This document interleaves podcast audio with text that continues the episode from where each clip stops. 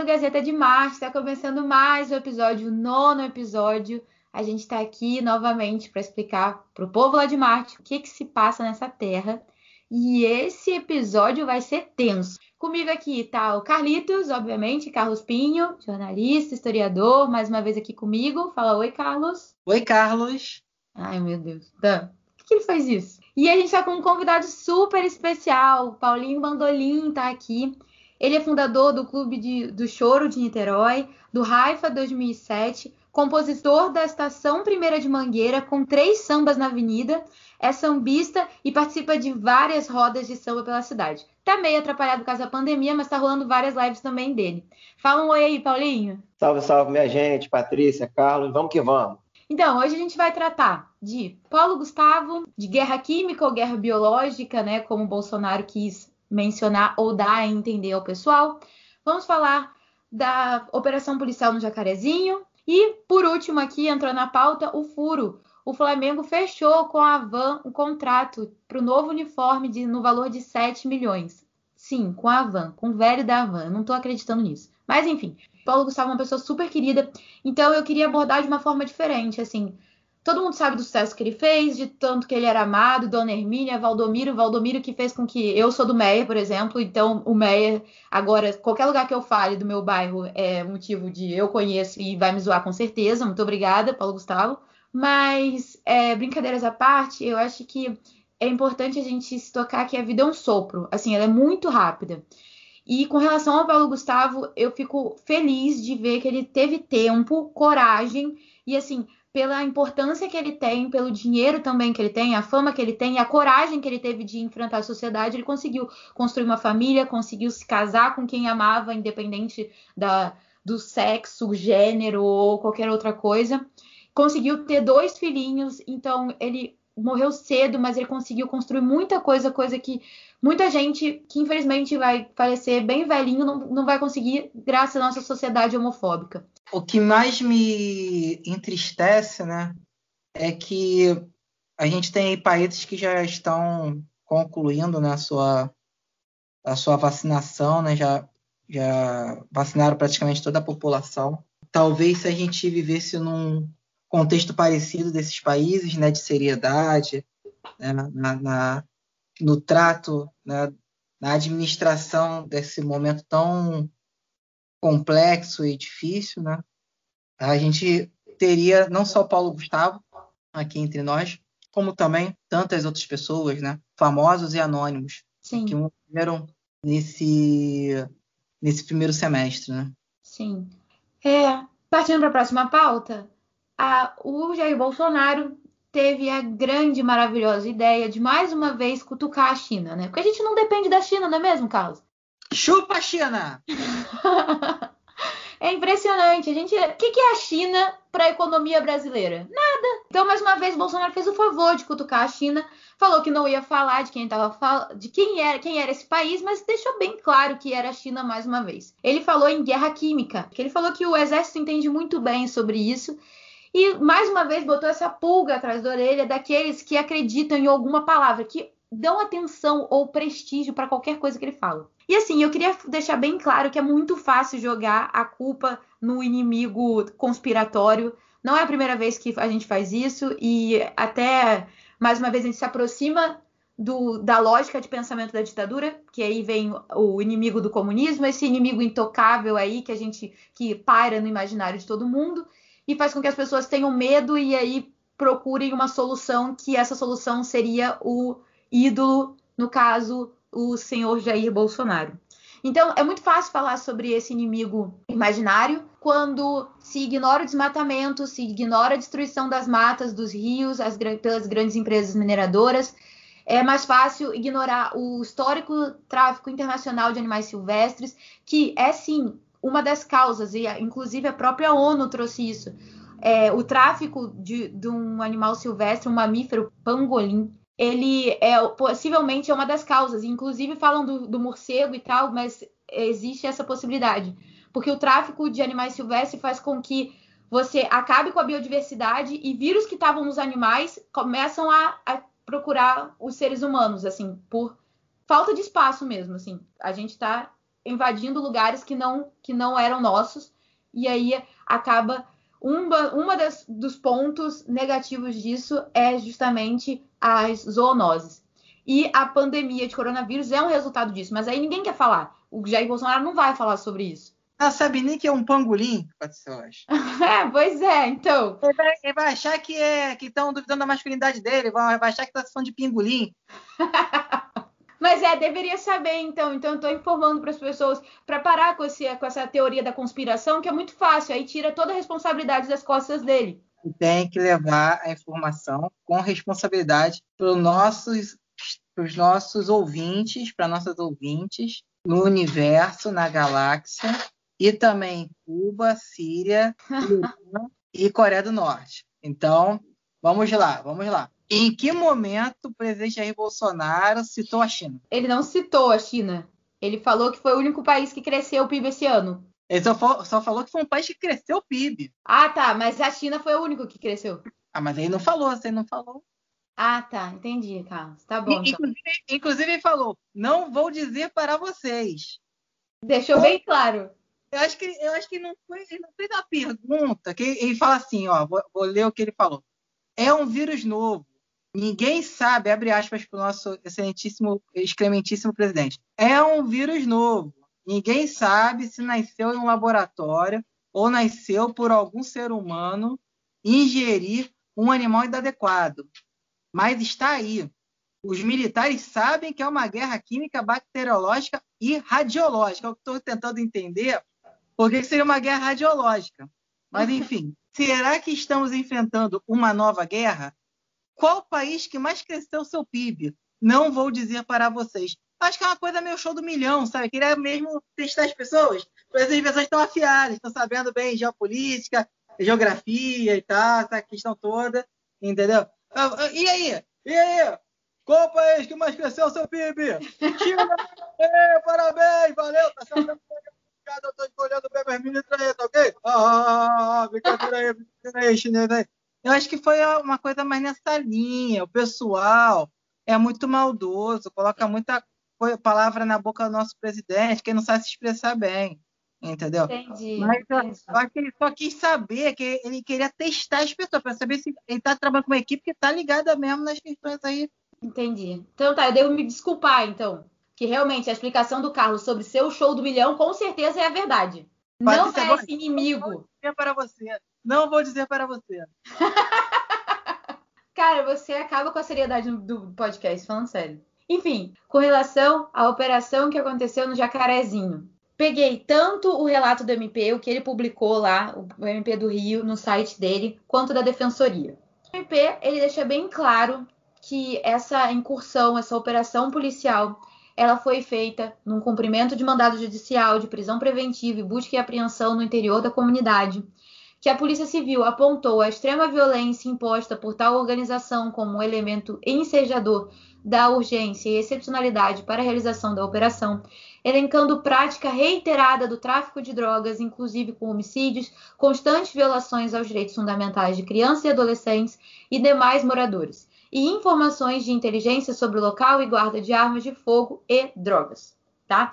Lembrando que o MP ele não tem que autorizar essa incursão, ele deve ser comunicado dessa incursão e das suas justificativas devido àquele comando expresso do Supremo Tribunal Federal, né, no julgamento da DPF 635, que determinou né, a incursão só quando for extremamente necessário. O MP diz que está investigando a situação, né? disponibiliza o número dele, que é 21 222 15 7003, que funciona no WhatsApp também, 24 horas para apresentação de denúncias, informações e oferecimentos até se de registros audiovisuais de quem presenciou, enfim, para eles poderem investigar essa conduta. Estão lá com um perito deles no IML para ver quantos mortos, e aí o MP fala em 25 mortos, enquanto a defensoria vai falar em possivelmente mais mortos no podcast da Folha estavam falando já em 28 mortes, incluindo aquele policial, né, que infelizmente é mais uma vida que se perde. Por outro lado, a defensoria vem repudiando totalmente o resultado dessa ação policial, fala do descrédito que esse governo está dando ao Estado de Direito,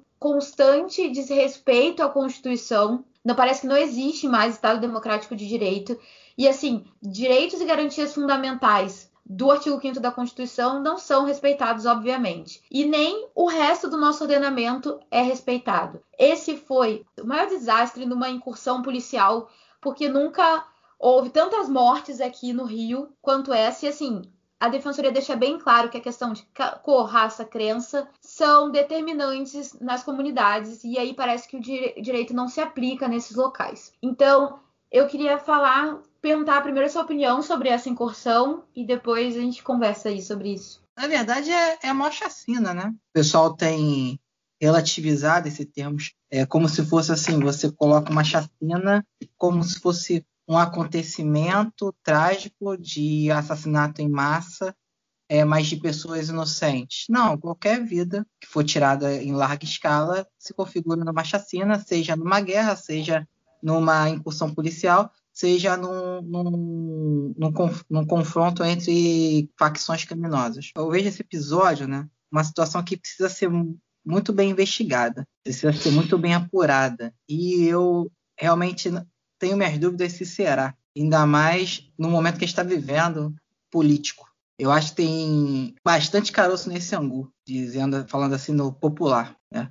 Não posso fazer aqui ilações né, do que eu acho que deva ser, porque eu não tenho provas nenhuma. Tem pontos aí que pontos soltos e ao mesmo tempo que você percebe uma conexão entre eles e perguntas sem respostas. Há um argumento, né, que eu vi bastante da quinta-feira para cá, que é o de que essa suspensão, digamos assim, de ações policiais nas comunidades, determinado pelo STF, é, fez com que as facções criminosas se armassem ainda mais, se preparassem ainda mais, treinassem ainda mais para uma situação como essa de uma, de uma invasão. Pô, se teve esse treinamento, esse preparo, esse reforço aí de armamento e de inteligência, digamos assim, para conter um avanço policial, com quem essa galera treinou, porque esse treinamento foi muito mal feito, porque que ultra preparo é esse em que entra a polícia na comunidade e morre um de um lado e morre 27, 26 do outro que autopreparo foi esse? Com certeza não foi com o exército de Israel que esses traficantes fizeram treinamento. Eu não estou dizendo aqui que, oh meu Deus, tadinho dos bandidos que morreram. Ao mesmo tempo, é por isso que a questão é muito complexa, sabe? Não é questão assim de você ficar tentando botar uma frase de efeito para poder ter like na, na rede social a, a polícia disse que entrou com não sei quantos mandados de prisão na comunidade. Então, por que não prendeu? Por que matou? É a questão que eu, que eu tento trazer muito, porque geralmente, já quando fala direitos humanos, já, já vem uma pecha já de ah, defender do bandido, não sei o quê. Quando, na verdade, direitos humanos vale tanto para o bandido quanto o policial que morreu também. Os direitos dele devem ser protegidos e todos nós que estamos vivos. Então, era para ser o direito mais valorizado, assim, eu acho, pelo menos, porque, tipo, diz respeito a gente diretamente. Mas parece que quando você fala da vida de um bandido, ela vale menos. Então, eles todos eram suspeitos, todos eram envolvidos. Então eram para ser presos, não eram para ser mortos. Aí eles falam: Ah, mas se você entrasse lá nesse território hostil, não sei o quê, eu queria ver você ir prender e não matar, assim, sabe? Que realmente deve ser muito hostil. Mas essa hostilidade é todo dia fomentado em em, por todos os braços do Estado. Realmente é muito complexo. Eu não, eu não tenho aqui a solução. Então, o, o, o, o segundo ponto é essa questão que você é, abordou. É, ao mesmo tempo, eu entendo que é, quando você entra numa área, é, num território hostil, em que você vai ser recebido com bala, no fim das contas, só um vai sobreviver. Ou você, ou quem está atirando em você. Só que, se, for, se a gente for considerar isso, teríamos, a cada operação policial, uns 15 mortos, 20 mortos. E nesse caso específico, o que chama atenção é a quantidade de, de mortos, né? O pouco que ainda se sabe disso tudo. E, e o do caráter nebuloso dessa operação. Passando por cima de uma decisão do STF e também passando por cima da, dos procedimentos de regulamentação da operação em si, em termos da sua publicidade, digamos assim. Ô Carlos, o podcast da Folha, que eu cito direto aqui, que é o Café da Manhã, ele trouxe uma coisa muito legal, assim. Ele, ele trouxe, perdão, esqueci o nome do, do, do advogado, mas ele é lá da comunidade do Jacarezinho mesmo.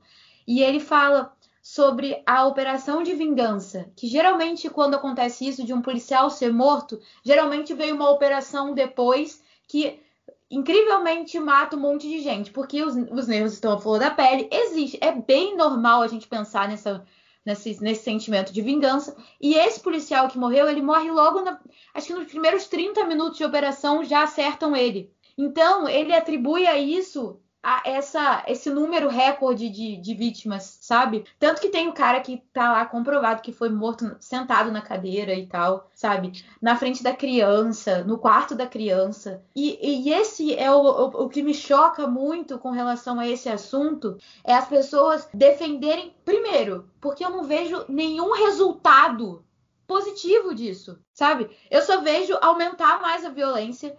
Esse discurso todo que lá que foi é, aumentado pelo Witzel e pelo Bolsonaro, e agora com o, o Cláudio Castro continua com essa mesma coisa de atirar na cabecinha, né? Os caras, quando vem a polícia entrando, você acha que qual é o pensamento dos dois lados? Eu tô aqui para matar e eu tô aqui para matar também. Só que tem uma comunidade no meio. E eu conheço várias pessoas que moram na comunidade e que tem que parar suas vidas, rezar para estar tá vivo. E assim, aí acontece todo tipo de desrespeito, não só com relação aos suspeitos, mas com relação a todo mundo que tá lá, porque todo mundo que tá na comunidade é um potencial suspeito. Parece que todo mundo lá, só por estar tá lá, já é já tem indícios de, de autoria e materialidade sobre ele.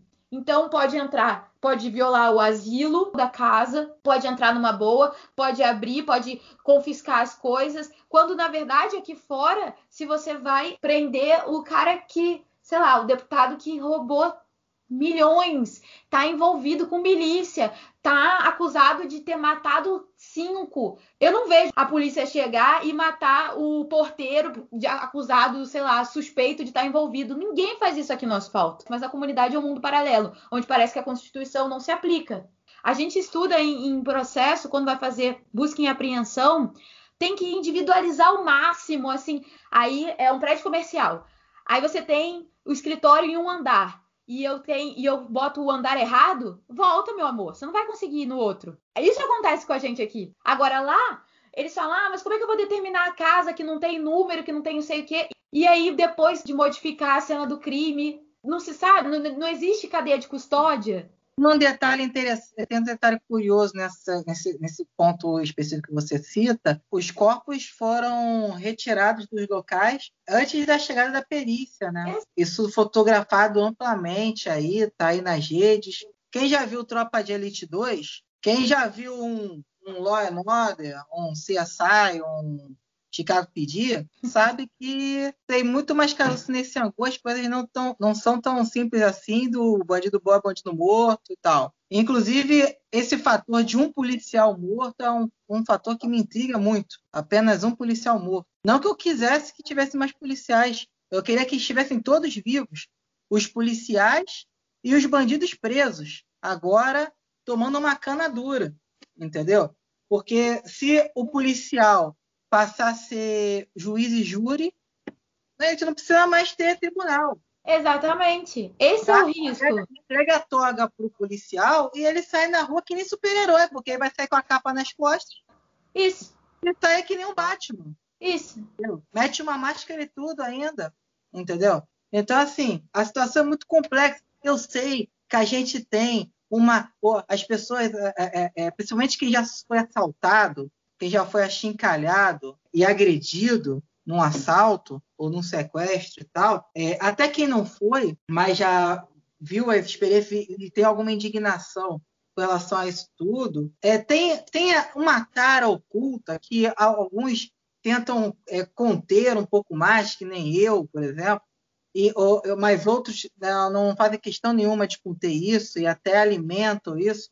Uma tara é é, é, é, é, quase que assim uma coisa assim freudiana mesmo, de, de, sangue, de ver aquele cara torturado, morto, né, com requintes de crueldade, né, é, numa coisa meio que assim, bem Vingadores, Liga da Justiça, algo bem nessa, nessa linha mesmo, é, super-heróica, mas com uma pegada Eastwood, Charles Bronson na, na veia, entendeu? Liam Neeson.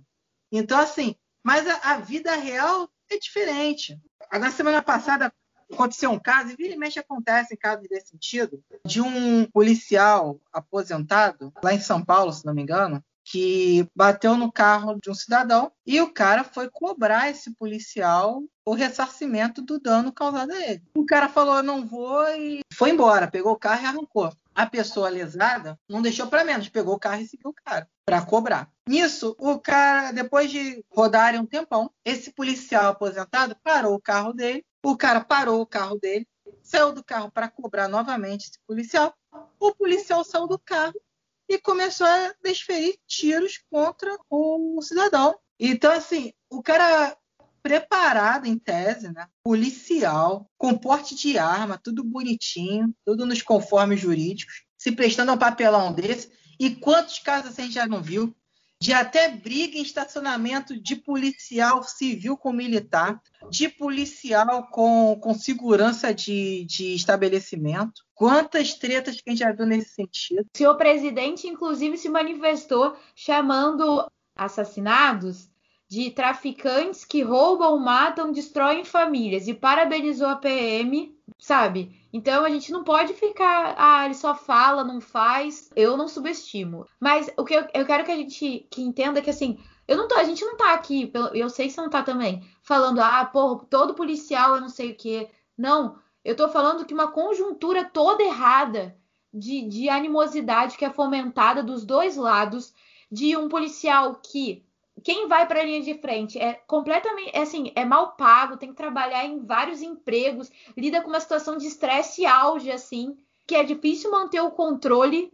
Eu conheço vários delegados, enfim, conheço várias pessoas que são super legais, estão envolvidas, mas tem essa lógica de pensamento de que bandido bom é bandido morto, eu queria ver você lá, é, eles já chegam para matar, como é que você vai conversar, que não sei o que, não dá para aprender.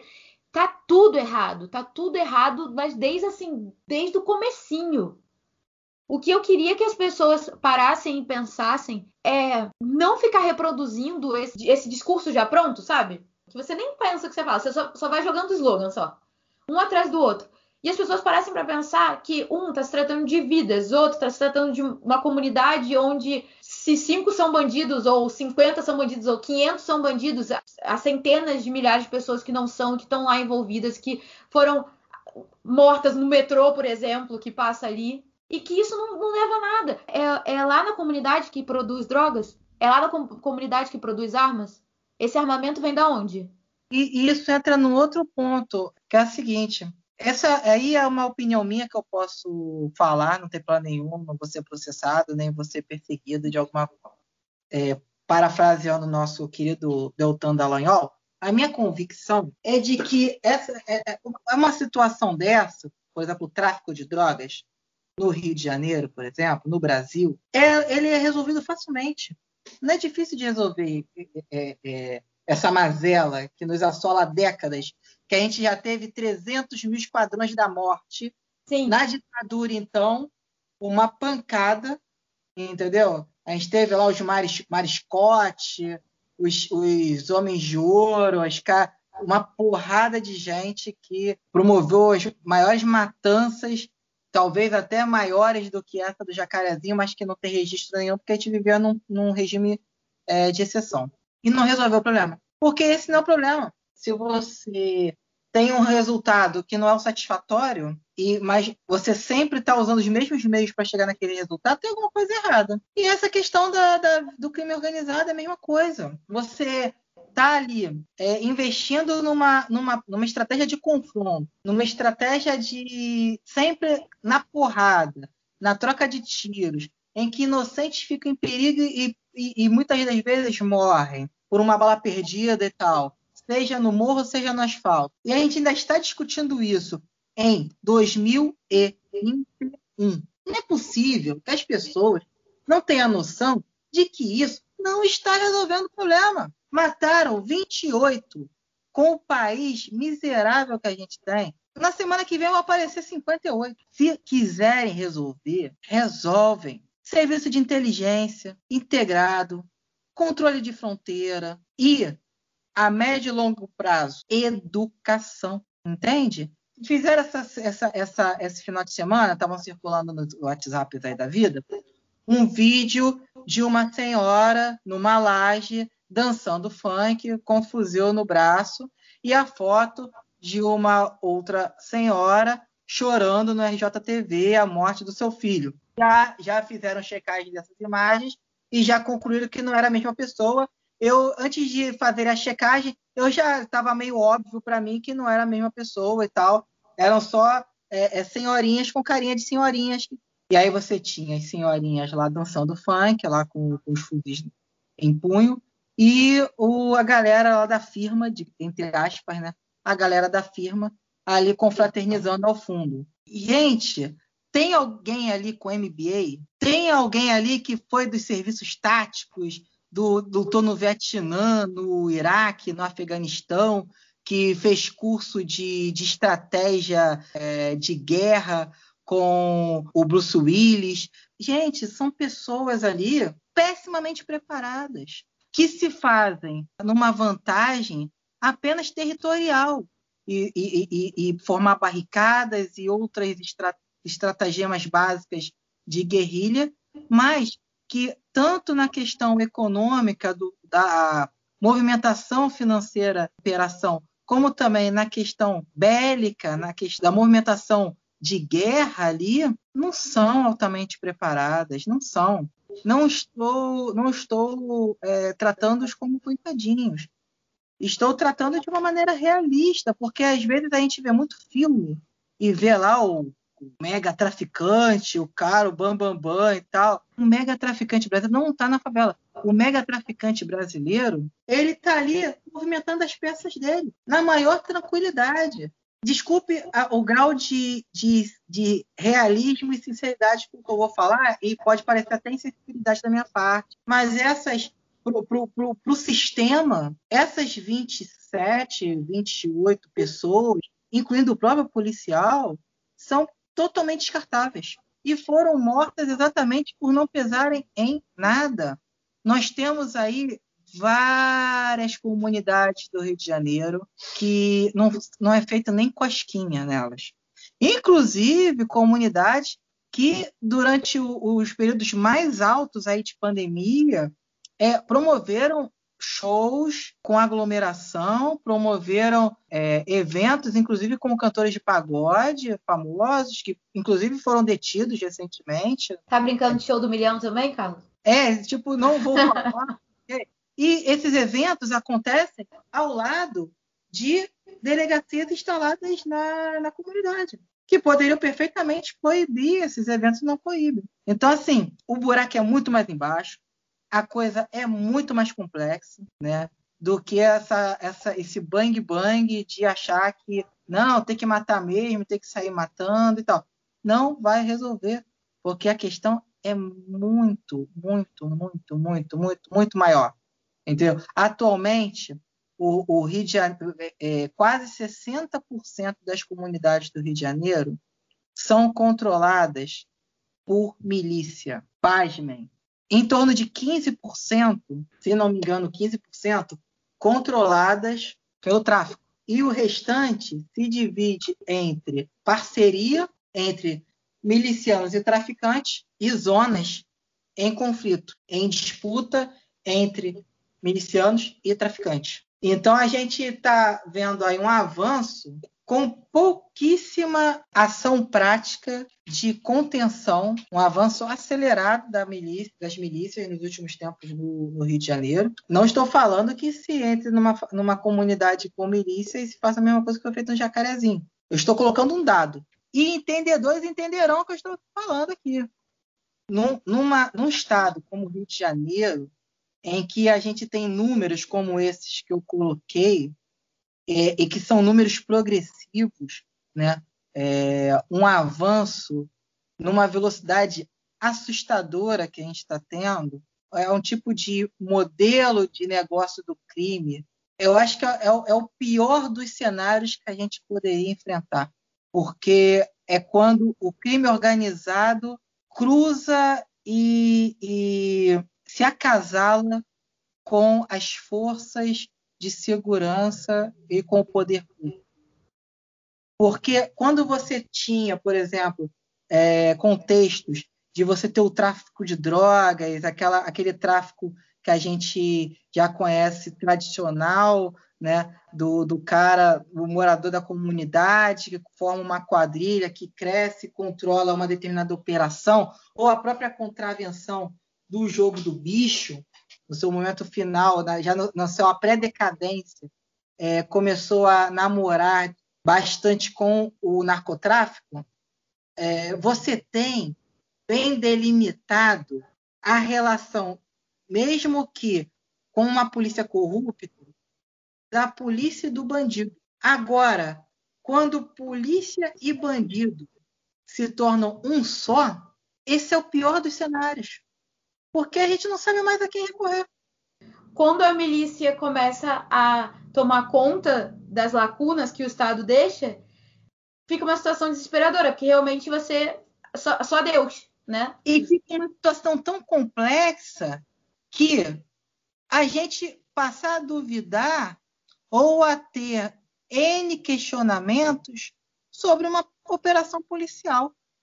A seu fim, né, a sua finalidade, a quem atende, é, o que se ganhou com isso, não só essa da semana passada, como várias outras.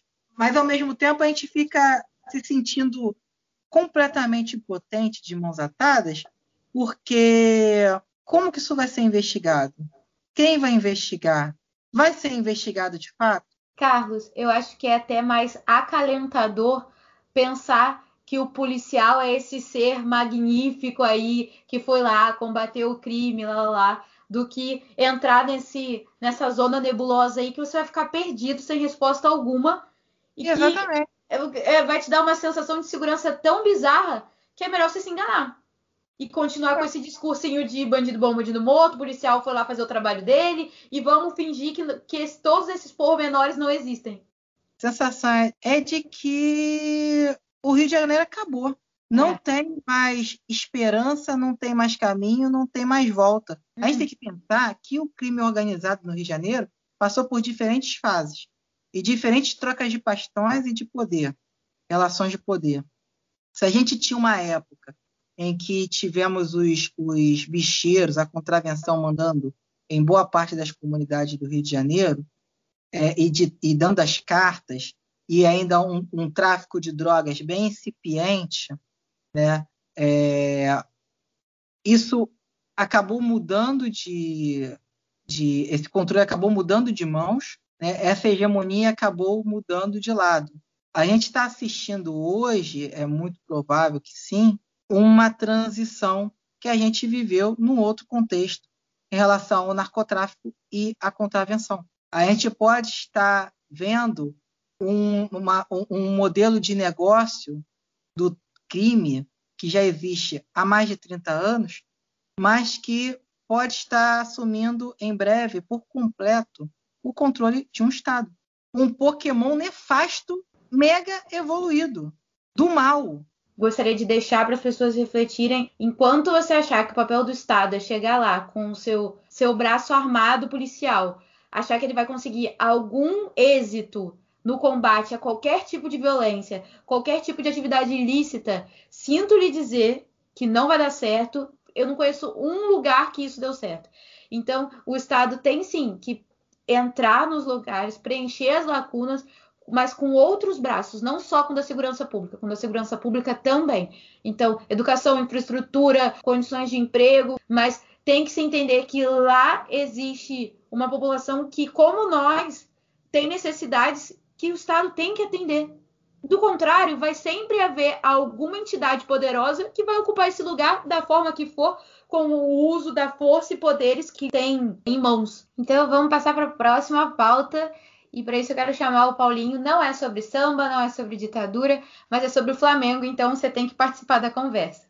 Carlos e Paulinho, que história é essa do Flamengo que fechou com a Van? Pelo amor de Deus, no velho da Van não dá, não. É verdade isso? É verdade esse bilhete? É. Infelizmente, né? Infelizmente. É aquela coisa, né? Vergonha alheia define. Né? A gente não pode nem dizer que é alheia porque é o nosso time, né? Pelo menos o Rubro Negro. A gente fica com a dor no coração de ver o nosso clube, assim, né? Com, com certas posturas que a diretoria vem adotando. É, é claro que, nesse caso, é, a gente não está no dia a dia do clube, dentro lá do, do setor financeiro do clube, para avaliar tudo que está acontecendo ali no balanço patrimonial e as necessidades de, de, de receita que a gente sabe que, que são é, óbvias né, nesse momento de pandemia. É, mas, cara, por, por, todo o contexto, né, pela soma de, de, de diversas é, é posturas dessa diretoria, a gente, o rubro-negro minimamente antenado com o pensamento progressista, a gente fica triste. Fala tu, Carlos.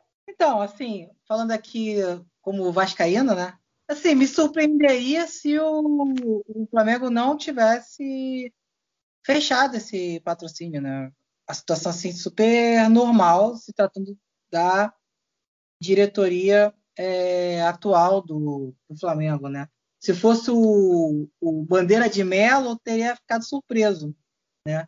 Até pelas bandeiras que ele aparentemente levanta, né? Partidárias e tal aparentemente a Van, a, o, o, Luciano Hang é a única pessoa com dinheiro atualmente no, no Brasil, né? Então ele patrocina a programação inteira da SBT, patrocina uns, uns 10 times de futebol no país, vários outros empreendimentos, né, em que ele está inserido. Meu desapontamento, né, relacionado ao Flamengo, mais um, um triste episódio na história do, do Flamengo, né? Minha, minha, decepção também com a diretoria anterior do Vasco, né? Que fechou também o patrocínio com a Avan.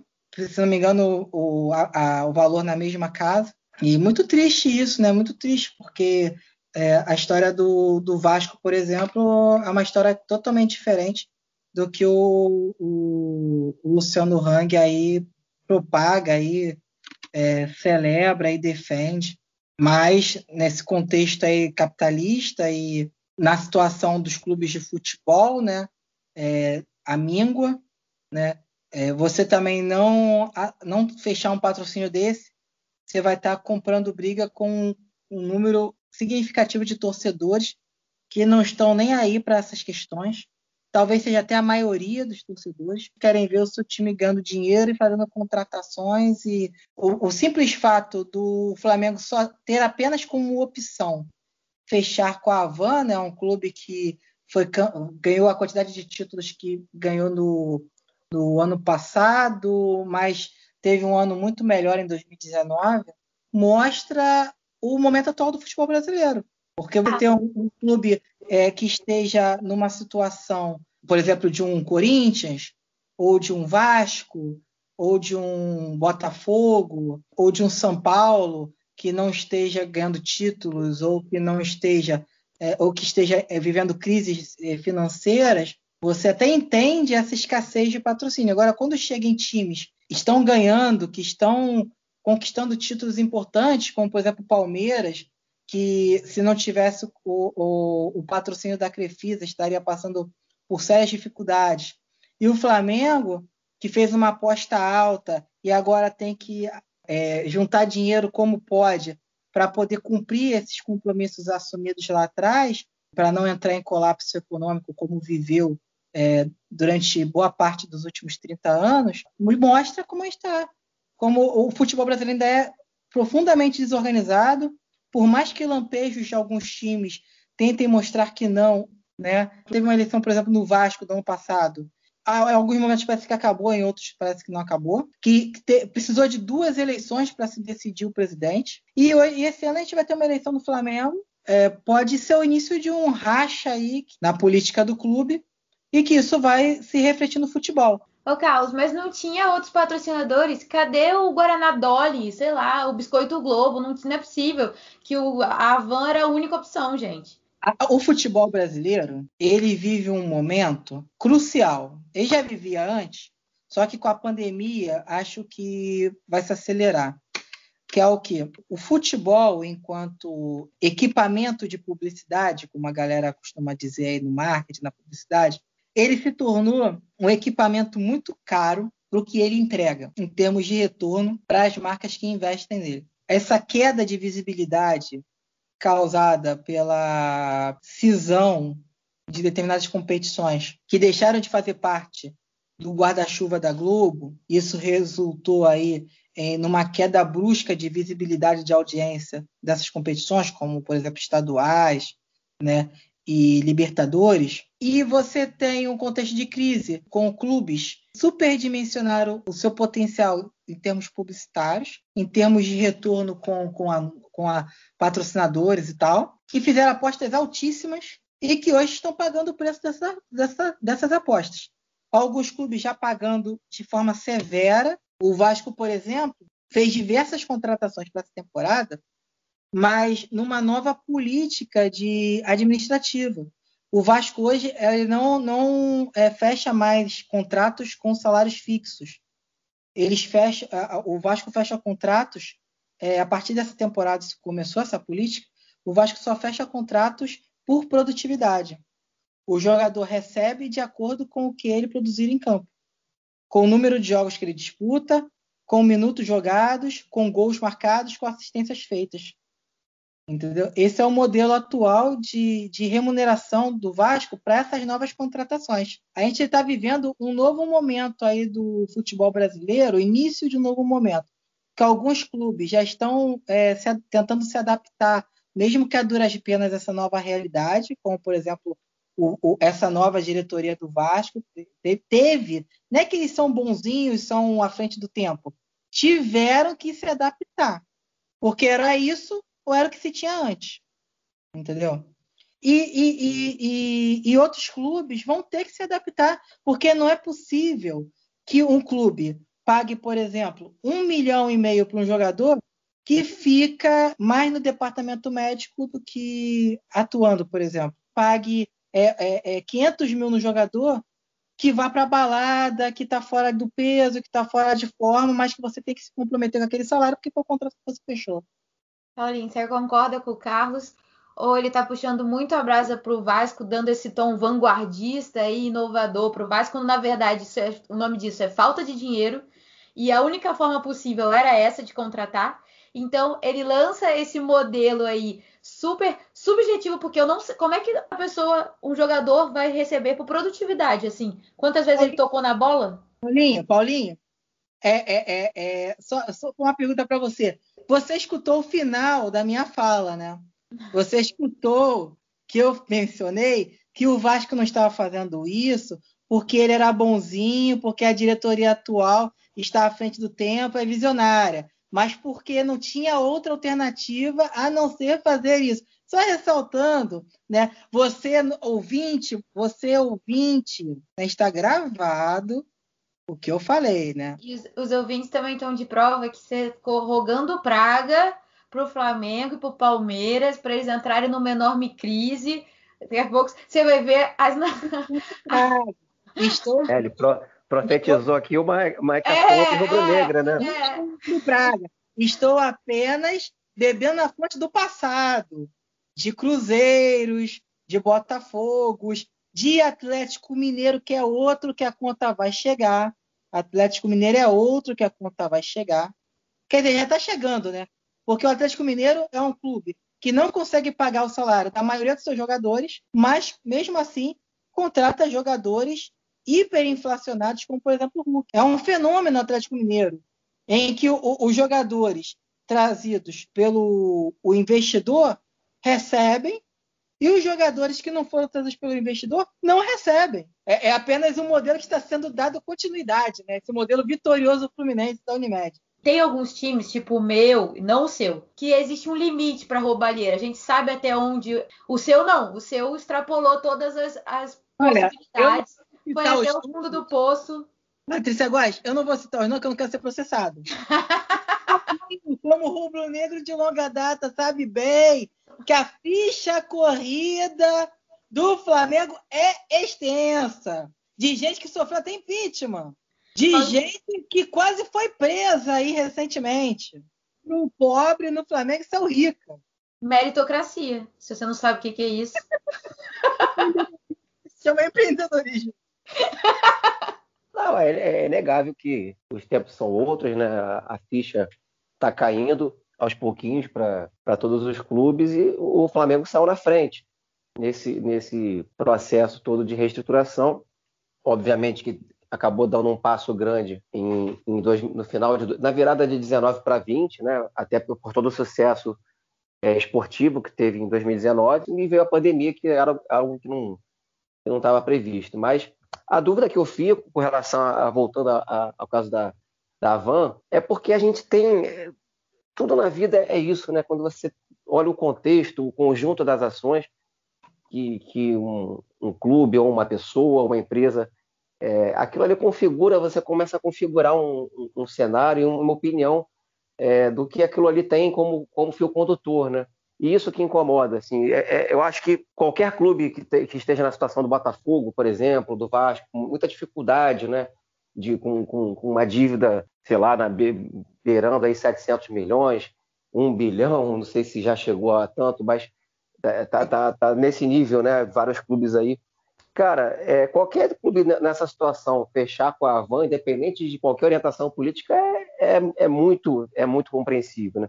No caso do Flamengo, é, como eu falei, eu não estou lá é, é, analisando os balanços e quanto o Flamengo precisa arrecadar esse ano para cumprir o seu orçamento e tudo mais, é, mas quando você olha para a forma como essa mesma diretoria tratou o caso do incêndio no Ninho e como ela se comportou no, no auge da pandemia, indo a Brasília furando e, e olhando só para si, para tomar um, um, uma vantagem de contratos televisivos e voltar a treinar, sem, sem dialogar minimamente com outros clubes tudo isso for, formula um, um, uma postura assim que não é legal, né? E aí, quando vem um, um, contrato desse com a Van, você já olha de uma maneira mais torta. Eu acho que tem, tem os dois lados da moeda, mas como rubro-negro eu fico bastante incomodado. Dicas do Pinhão. Dicas do peão na área, se derrubar é pênalti, o momento mais aguardado da Gazeta de Marte, ou não, será? Você que sabe, comente aí, sei lá onde. Mas vamos lá. Dicas do Pinhão de hoje é para falar de um artista incrível, de um artista antológico, como a galera costuma falar hoje em dia, icônico. Trata-se de Cassiano. Perdemos recentemente, que perdemos de forma lastimável, esquecido pelo grande público, esquecido pela mídia. Cassiano é um marco na música brasileira. Ele veio, ele nasceu na, na, década de 40, veio bem cedinho para o Rio de Janeiro, nascido em Campina Grande, na Paraíba, veio bem cedinho para o Rio de Janeiro tentar a sorte. E não, pode, não podemos dizer que ele não conseguiu sucesso, né? Pelo menos na, na primeira fase da sua vida, primeira metade da sua vida. Ele é simplesmente uma das pedras fundamentais do movimento da soul music brasileira, do movimento Black Rio, como você queira dizer. Um cara que empoderou gerações, que criou as pedras fundamentais de um estilo e não só de um estilo, de uma cultura, de um comportamento que está presente até hoje aí para muita gente que talvez nem conheça Cassiano, mas bebe na sua fonte. Se você não conhece a obra de Cassiano, procure nas, nas plataformas digitais, procure no YouTube, pesquise a vida dele, pesquise o que ele deixou. Para a maioria das pessoas, Cassiano ficou conhecido como autor de Primavera e até o noticiário da sua morte ressaltou esse aspecto. Sucesso na voz do Tim Maia. Mas Cassiano foi muito, muito, muito, muito mais Primavera. Cassiano foi o vale, Cassiano foi o castiçal, Cassiano foi um comportamento, Cassiano trouxe pérolas que afagam a alma de todos nós. E se você não ouviu ainda, escute, que você vai se emocionar. Então é isso aí, dicas do Pinhão de hoje. Então, vamos encerrar? Partiu. Partiu? Partiu. Até o próximo episódio. Muito obrigada por ter participado, tá, Paulinho? Espero que você participe. Aliás, vai participar mais. Carlitos, beijinhos também. Obrigada por ter participado mais uma vez. A toda a galera de Marte e da Terra também, beijos. Manda beijo aí, vocês. Um beijo, Valeu, manda beijo. gente. Um beijo. Valeu, beijão. Beijo, gente. Até o próximo episódio.